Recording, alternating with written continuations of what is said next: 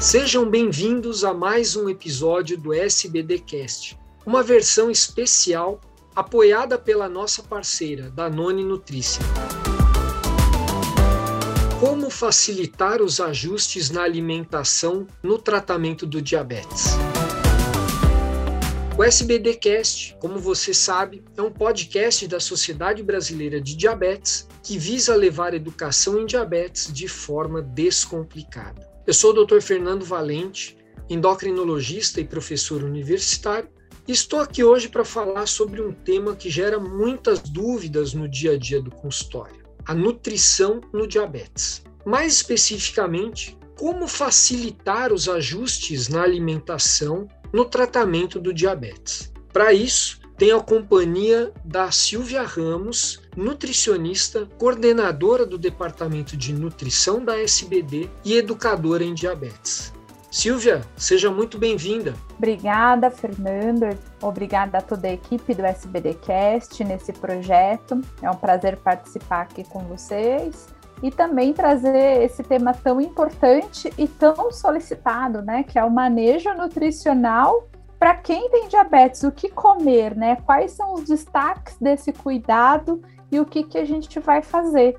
Então, acho que é um pouco sobre isso que nós vamos falar aí hoje, é trazer como que a gente pode facilitar, né? Acho que você trouxe muito, muito dessa sua fala inicial, facilitar os ajustes e não dificultar, né? Ter o diabetes não precisa ser é, difícil, pode ser fácil sim, e a alimentação tem que fazer parte desse dia a dia. Perfeito, Silvia. Nós sabemos hoje que a nutrição tem um papel único e fundamental no acompanhamento e manejo da pessoa com diabetes. Você pode falar um pouco sobre isso? Com certeza. Eu acho que hoje a gente já tem bastante material para poder falar que uma pessoa com diabetes que faz uma nutrição adequada e saudável, ela tem condições de melhorar alguns parâmetros metabólicos. Um deles que a gente avalia é a hemoglobina glicada não só isoladamente, né?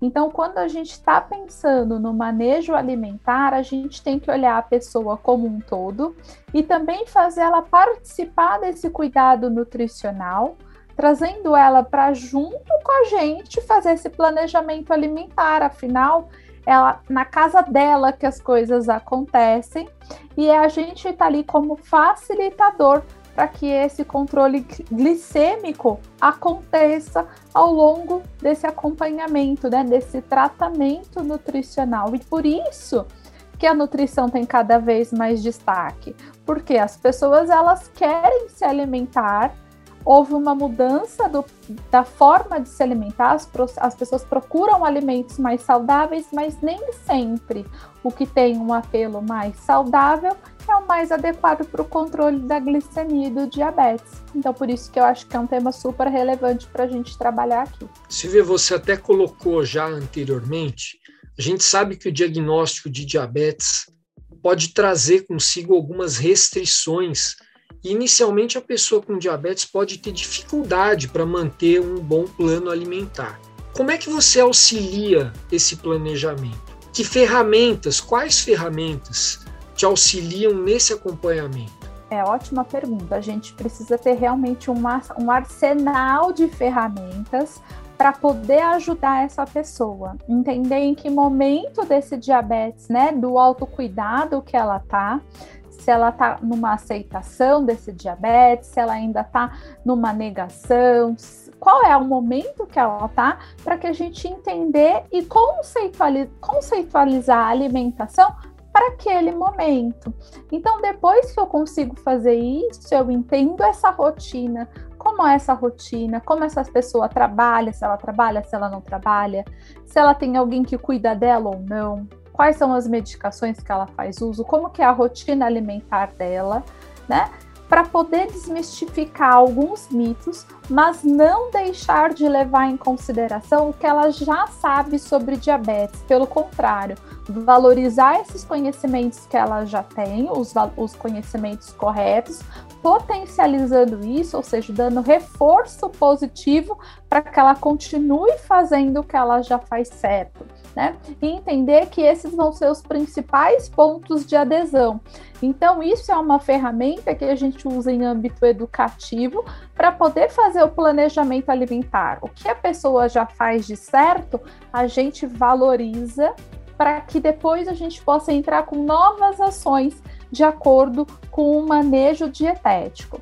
Além disso, para ajudar também a facilitar as escolhas, né? As pessoas têm muitas dificuldades em escolher alimentos, o que é bom para aquele momento. Ou ainda, ela escolhe porque ela sentiu vontade, ou ela viu na televisão, ou ela sentiu o cheiro, ou alguém falou com ela sobre aquilo e ela faz aquela escolha em um determinado momento. E ela tem que entender qual é a repercussão dessa escolha no cuidado dela. Não é que ela não pode comer, ela não possa fazer aquela escolha, ela tem que entender para que ela possa entender o conceito e como que ela vai poder lidar com aquela escolha alimentar. Então, algumas ferramentas do dia a dia.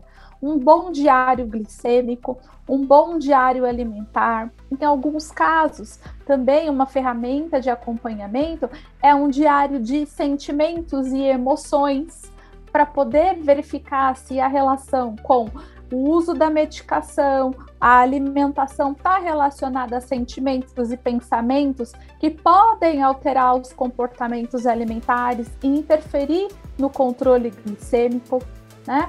Além disso, né, trabalhar com ferramentas com alimentos com porções definidas para aquelas pessoas que têm mais dificuldade de definir o que comer, eu estou dando ali uma porção definida com quantidades. Olha, se você pode comer esta quantidade ou este alimento nesta quantidade, isso facilita.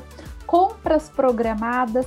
E aí tem várias ferramentas que a gente pode utilizar dependendo de cada caso. Eu acho que é um mix aqui e eu poderia falar muito tempo sobre isso, porque eu adoro ferramentas e tem muitas que a gente pode utilizar para otimizar o controle glicêmico e não tirar, não fazer tanta restrição, e sim mais concessões de forma equilibrada.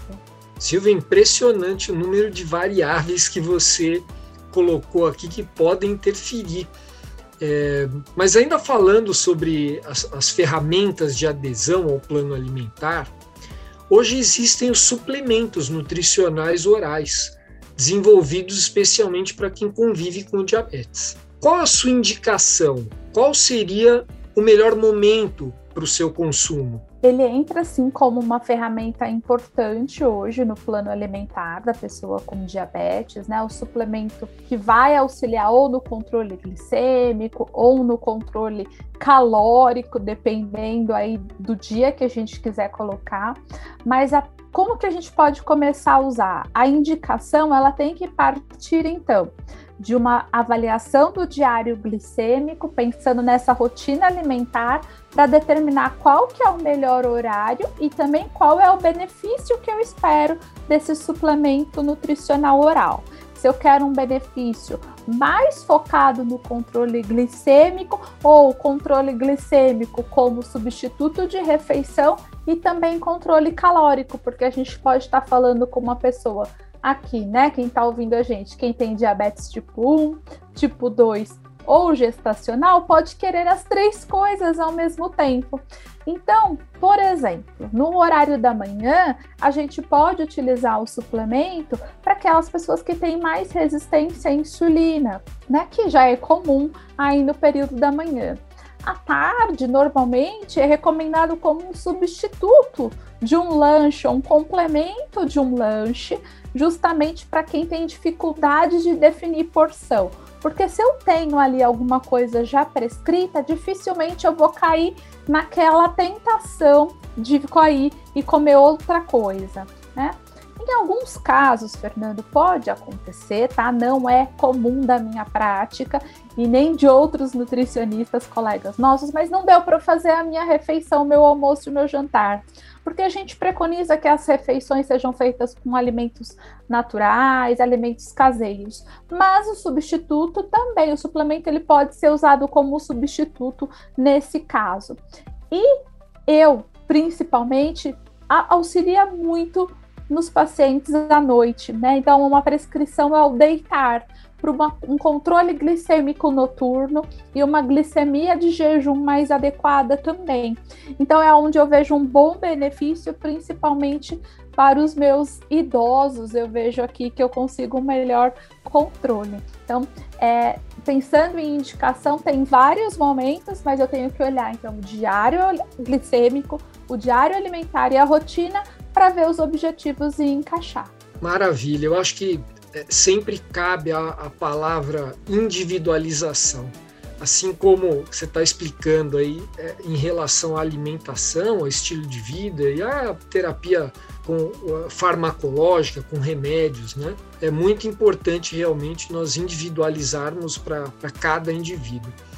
E com relação aos nutrientes, Silvia, quais você considera relevantes nesse planejamento alimentar? Quais os benefícios da nutrição especializada nesse paciente? Quando a gente hoje fala de nutrição especializada, a gente não pode eh, esquecer que esse é um termo que surgiu mais recentemente, né, que a gente chama de Medical Nutrition Therapy, que veio da Associação Americana de Nutrição, que é ter um, um, alimento ali que vai servir como seu remédio, né? Como Hipócrates já dizia, faça do seu alimento o seu medicamento. Então a gente não pode esquecer disso. Falar que a gente hoje pensa numa formulação nutricional, numa fórmula completa, justamente para suprir toda essa necessidade. Então, a gente tem que pensar nessa composição. O que, de, o que, de vai, que, que vai ter nesse suplemento nutricional especializado que vai ter um benefício para o controle glicêmico, né? Ou até para o controle de peso do meu paciente com diabetes. Então, eu penso muito no tipo de carboidrato, que deve ser um carboidrato de absorção lenta, para garantir, então, que a glicemia pós-prandial seja controlada né? Que ele tenha uma quantidade, uma qualidade de proteínas adequadas também para que a gente tenha esse equilíbrio é, na, na, no controle glicêmico, uma vez que a gente sabe que a proteína também atua, mas principalmente que a gente possa estar tá falando de preservação de massa muscular, uma vez que a gente sabe que em diabetes a gente tem uma perda maior de massa muscular do que em outros casos, né? Eu gosto muito de falar de fibras, né? Então não poderia deixar de falar da importância das fibras, como elas lentificam então a absorção dos carboidratos, dão maior saciedade, são super importantes aí para diminuir tanto a absorção de carboidratos como de gorduras. Então, para quem está fazendo o controle do diabetes ou também do colesterol, são fundamentais. E além, tem outros nutrientes como o ômega 3, que ajuda no perfil inflamatório, se tiver ótimo, vitamina D, que também está relacionada né, à utilização da insulina, complexo B, pensando na, no funcionamento do sistema nervoso. Então, são nutrientes chaves em um, um suplemento nutricional é, para que ele possa ser prescrito e ser utilizado na totalidade dele. Que ótimo. Bom, então nós temos diversas estratégias, essa é uma, uma estratégia válida, então, né? Com certeza. Eu acho que pensar hoje num suplemento, numa nutrição oral, né? Uma nutrição específica traz uma estratégia, uma ferramenta a mais para o trabalho do nutricionista, do endocrinologista, do clínico que atende a pessoa com diabetes, né? E para você que tem diabetes, para que você possa sim fazer o seu manejo da melhor forma possível. Então, sim, é uma estratégia válida. Ok, Silvia. Gostaria de agradecer a parceria da Danone Nutrícia, também a você, Silvia, por esse bate-papo super rico e a vocês que nos acompanham nesse podcast. Fiquem conosco e acompanhem a próxima edição, onde teremos o Dr. João Sales, endocrinologista, abordando o papel da nutrição como potencial redutora da hemoglobina glicada. Silvia, por favor, suas considerações finais. Bom, gostaria também de agradecer então a Danone Nutrícia por esse convite, a SBD por proporcionar que a gente traga essa informação de qualidade e que a gente pense como profissionais da saúde, como pacientes, né? Que é sempre importante estar em constante evolução, porque a ciência muda e a gente tem que se adaptar e criar novas estratégias para a nossa saúde. Maravilha. Obrigado, Silvio. Grande abraço. Outro, até mais. Tchau.